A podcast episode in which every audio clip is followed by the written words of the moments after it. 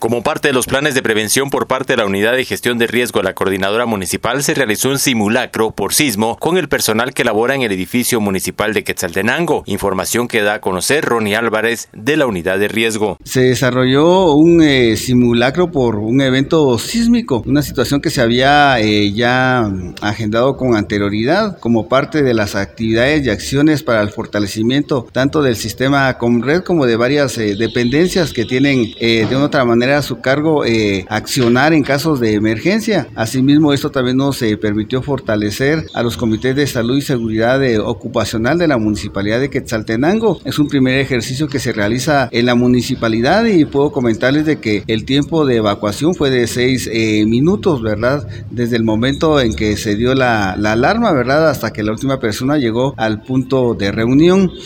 por supuesto, se está realizando un trabajo de análisis para ver este cuáles son las fortalezas y las debilidades que durante este simulacro se desarrollaron para en un próximo evento eh, similar a este, pues ir mejorando y fortaleciendo todas aquellas debilidades que eh, han sido identificadas a través de todas las personas que eh, fueron jefes de brigadas para poder evacuar al personal de la municipalidad de Quetzaltenango. ¿Las indicaciones principales y los puntos de reunión dónde se establecieron? El punto de reunión fue frente a las astas del Parque a Centroamérica, ¿verdad? Ya que eh, de acuerdo al protocolo tiene que ser un área en donde no existan cableados o algunos riesgos de caídas de eh, objetos.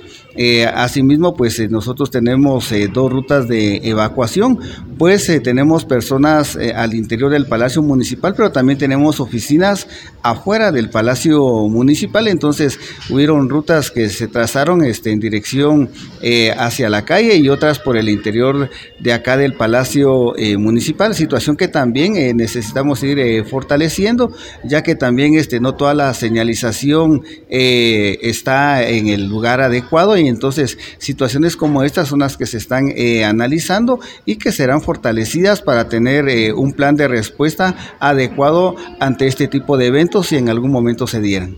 Desde Emisoras Unidas Quetzaltenango informa Wilber Coyoy, primera en noticias, primera en deportes.